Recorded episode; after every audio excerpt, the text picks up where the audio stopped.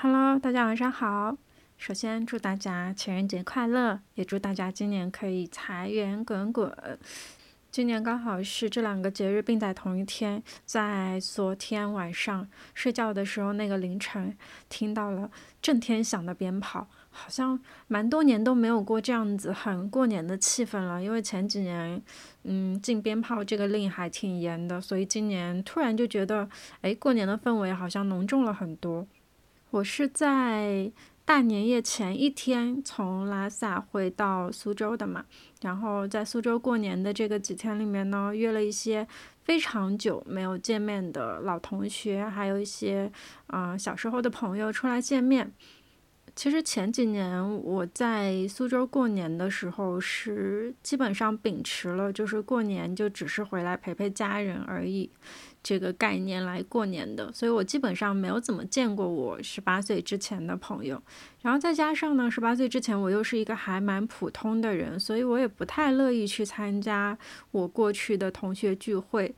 主要是觉得和他们好像没有什么好聊的，而且那时候也没有留下什么特别记忆深刻的朋友，所以我们好像没有办法把幼时的友情再继续下去。所以我一直以来都有一点排斥这种非常多人聚会的场景，所以我就从来没有参加过同学聚会。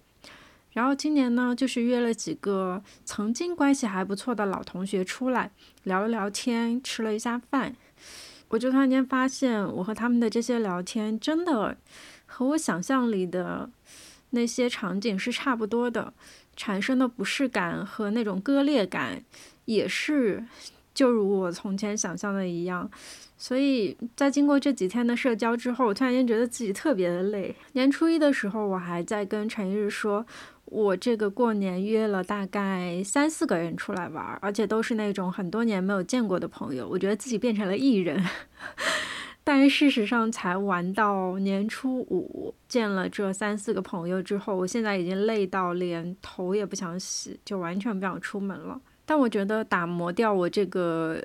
一时兴起的艺人性格的问题，其实倒也并不是说。呃，出去社交有多么累？我觉得还是和不对的人社交是一件特别特别累的事情。我今天还在跟陈玉聊天，说我们两个都有一个非常共同的感受，就是和自己幼时的同伴，或者是和自己家乡的朋友们去聊天的时候，会觉得我们好像都生活在那个自己真空的世界里。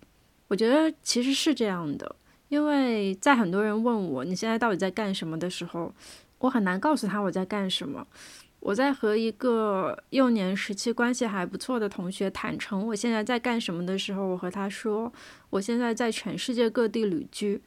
他就问我为什么要旅居？那工作呢？我跟他说，因为我攒够了钱，所以我可以旅居。工作的话，对于我来说是可以一边旅行一边实现的。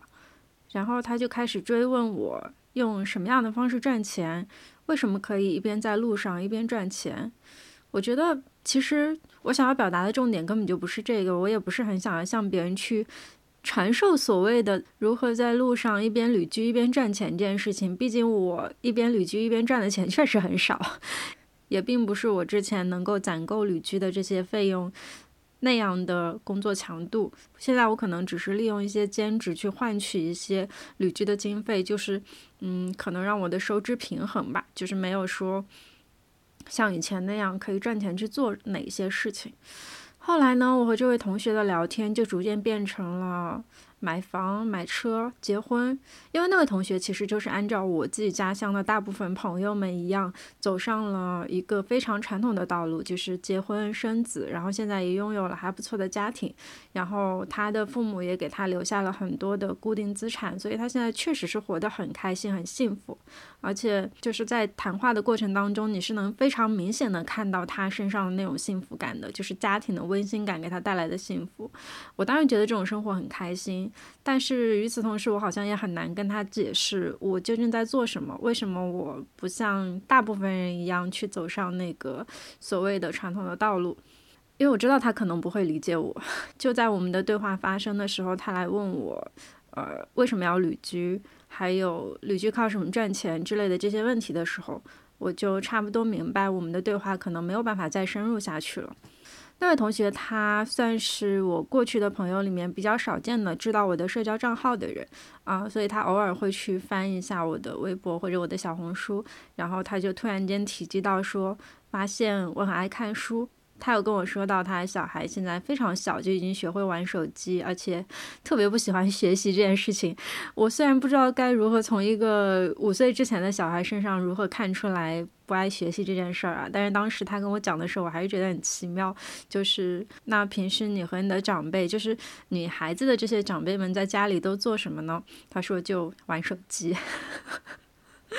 我那个当下觉得很割裂。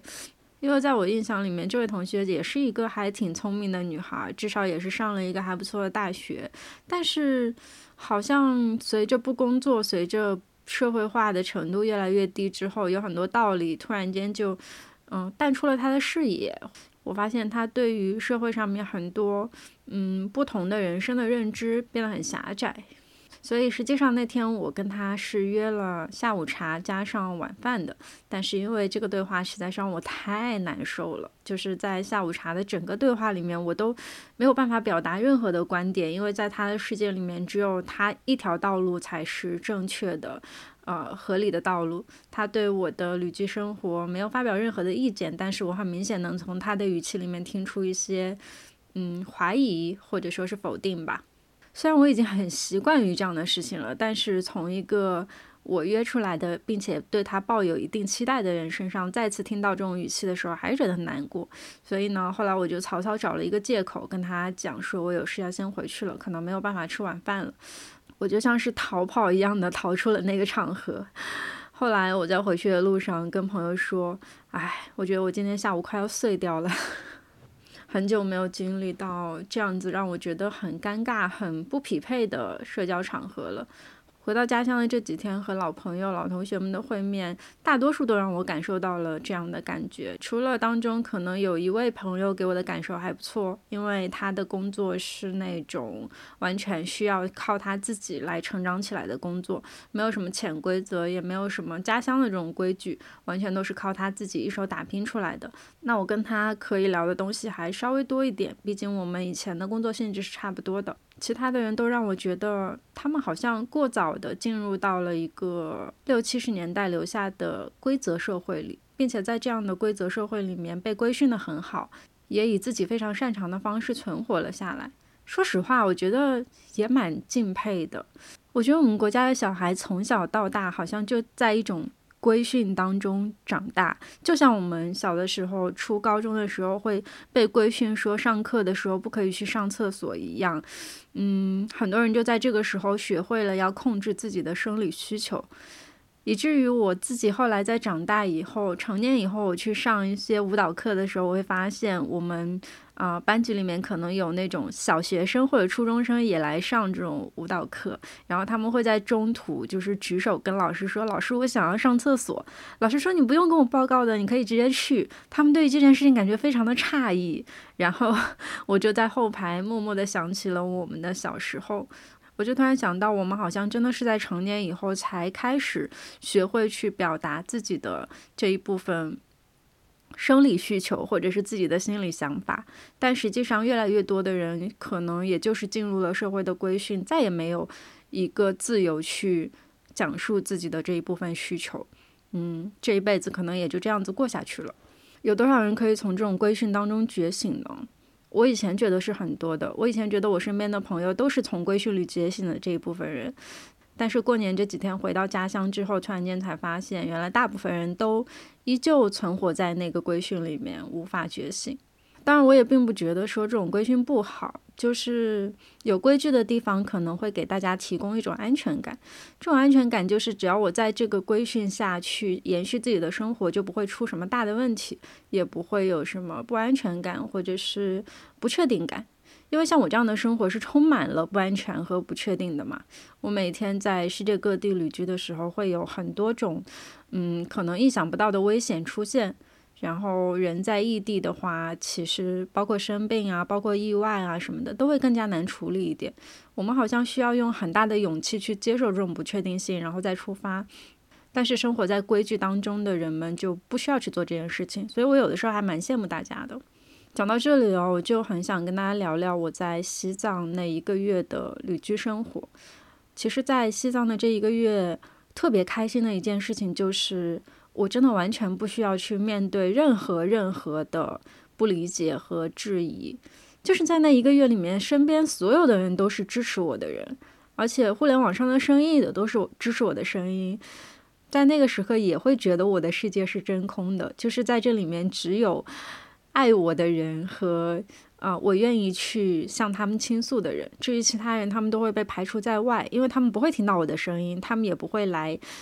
评价我的生活，因为我在一个非常遥远的地方。可能大家就算是关心，也只是会关心一句说你什么时候回来，大家也不会关心到说啊，你这样的生活有没有什么问题。我在西藏最开心的几个瞬间的时候，都会给我爸爸打视频电话，我会给他看说，你看现在日照金山了。啊，你看，现在我面前是非常连绵的雪山，还有你看我现在住的地方是一个大玻璃窗，玻璃窗外面就是非常非常漂亮的景色。我会去和他表达这种我觉得很棒的场景。与此同时，那个时刻身边还会有我的朋友，还会有其他可能一起共度那个时光的人，我就会觉得在那个当下，我处在一个世界里面，而那个世界里包裹的都是同频道的人。这个同频道会让我觉得。好开心，好幸福。然后旅居给我带来的感受又是一种持续而稳定的幸福，这个是旅行没有的。就是去年一整年的时间里面，其实我也去了不少地方，但是我发现我自己的幸福都是那种很短暂，然后很片刻的。就是比如说像我在关西，让我讲出一个我非常幸福的时刻的话，可能会是。那天晚上，我们去贵船神社，然后沿着那个石阶一路而上的时候，会觉得自己很像在宫崎骏的漫画世界里。那个时刻，我觉得很幸福，但是它的持续时间有点太短了，就是短暂到我现在回想起来，只能想起我从那个石阶的第一步这样子上到第最顶层，然后就没有然后了，就是那么一个很片刻的时间。但我在西藏的整个旅居过程当中，我会发现时间是一种放大的感觉。我印象最深刻的一个时刻，是我和我的朋友一起从冰川结束出来之后，我们晚上走到那个然乌湖的冰面上面，然后从冰面上面经历了日落到蓝调时刻的一个转变。我们俩就坐在那个冰面上面，然后面前摆着一盏灯，那个灯呢，就是把底下的那块冰面照亮。啊，因为我们在上面待的时间其实还挺长的，可能有一段时间吧。冰面上的人慢慢的全部都走散了，然后整个那么大的湖面上面只有我们两个人，然后底下是那种冰爆裂的那种咚咚声，就是在黑夜里面那个声音显得非常的沉闷且非常的巨大，然后在整个山谷里面回响，因为那个冰面的尽头就是雪山嘛。然后我们两个就坐在那个冰面中间。啊，点着那一盏灯，慢慢的照亮了我们的周围，因为黑夜越来越深嘛。然后我们就抬头看，看着我们现在顶上的那一片天空，看着它慢慢慢慢的从变蓝到更加深，然后一直到变黑。然后我们发现星星就这样星星点点的出现在了顶上。那段时刻真的很浪漫。其实那段时刻它只持续了大概半个多小时的样子。反正我觉得应该没有多久，因为那天晚上其实还挺冷的，然后冰面上面也很冷，所以我们两个没有坚持多久。等到看到星星之后，就拿着那盏灯，慢慢的从冰面上面走回去了。但是对于我们两个来说，那个真的是一个刷新了的人生浪漫时刻，就是顶级浪漫时刻。我上一次发生这样的时刻，还是之前在上上家公司的时候，和同事一起去出差，然后我们在路上遇到了彗星那个时刻。我觉得人生这样很顶级的浪漫时刻是非常非常难得的。在我的定义里，什么叫顶级浪漫时刻呢？首先是那个地点一定是绝对震撼的，它有雪山，有冰面，像之前是有彗星，它一定是没有人生当中没有多少次能够看到的场景。其次是我身边的人恰巧跟我是同频的，并且可能我们刚好在那一个时刻，我们脑海里的念头是一样的。为什么我会说，我上一个顶级的人生时刻是看彗星的时候？因为那个时候和我的朋友，也就是我这一次去西藏去见的那位在拉萨开咖啡店的朋友，我们两个当时一起晚上看彗星，看了很久很久很久，而且我们在那个彗星底下聊了很久的天，一直聊到可能凌晨两点多，然后才去睡觉。那个夜晚，其实我都已经不记得我们当时聊天聊了什么了，但是就是觉得它好浪漫啊，它可以一生的刻在我的脑海里。而且那时候因为我们出差嘛，然后整个条件都非常的简陋，所以住在一个帐篷里，非常的冷，然后地面也很硬。但是第二天起来的时候，还是觉得天哪，那是一个多美好的夜晚啊！就直到到这一次西藏，我再一次跟诗诗一起，我们两个度过了那个时刻之后，到第二天我们两个都还在回味，说哇，昨天晚上那个瞬间也太顶级浪漫了吧！是那种同频的两个人互相能够知道当下那个场景就是顶级浪漫的那个场景。我觉得这种默契很重要，这种默契会成为一个当下那个场景的加成，就是人和景的加成，它会让我觉得。不仅是这个景很极致，更妙的是当下的人，当下的所有的情感全部都碰撞的非常的极致。所以我说它刷新了我的人生时刻。所以为什么会突然间想在这里聊起我的西藏旅居时刻呢？是因为其实回到苏州之后，我除了跟陈一日或者跟诗诗或者跟我的一些。呃，其他世界各地的朋友，就是我十八岁之后认识的那些朋友，在聊这些事情以外，我发现我和我的老同学们、我的老老朋友们是没有办法聊这些时刻的，因为他们不会共情我，他们只会问我：那你的经济来源是什么？你以后一直不工作吗？你这样怎么赚钱呢？你的五险一金怎么办呢？我很害怕听到这样的问题，因为我实在是不想再。过多的去做这些解释了，并且我觉得他们很不浪漫，他们会破坏我们整个对话的调性。但是当我回到苏州之后，我只能一遍又一遍的去回答这些问题，啊，就让我从一个我真空的世界拉到了另外一个真空的世界，而这个世界跟我是相斥的，我在这个世界里面非常非常的不自在，非常的难受。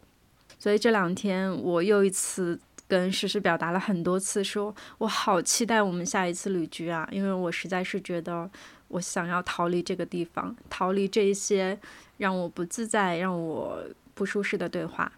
我依然还是秉持着那种，就是每个人都会活在自己想要追求的生活里面。我自然不否认，说我家乡的这些朋友们，他们生活的都非常的幸福，他们每个人都找到了自己人生的意义。但是我依旧很难在这样的对话当中存活下来，所以这样的对话让我感到无比的疲劳。所以呢，本来今天我还约了一个朋友要见面来着，但是由于我前几天的社交实在是太累了，所以今天没有办法。所以今天感觉没有一点精力出门了，就把自己关在家里一整天，给自己进行了一个彻底的大扫除，并且呢，还整理了一下我西藏的大部分的照片，然后整理了一些在西藏写的文字，然后窝在有阳光直射的很温暖的阳台上面读了一下午书。啊，这时候我就终于觉得我找回了内心的秩序，一切又重新变回到了我自己那个世界里面有秩序的、有温度的生活。啊，这种生活会让我觉得还挺幸福的，就是那种平静感带来的幸福。嗯，那我还是希望这种平静感可以延续我的生活更久一点，所以无用的社交还是少一点吧。在年初五这个时刻，就是不仅是不仅是希望自己新新的一年财运会很好，与此同时还是希望新一年的社交都能让我很舒服，都能是有效的社交，而不是这种。呃，频道不对的人的社交，好吧，那么今天这期节目就到这里啦，也祝大家都能在自己的世界里活得非常顺遂，祝大家拥有很多很多爱，拥有很多很多钱，完喽，我们下期再见，拜拜。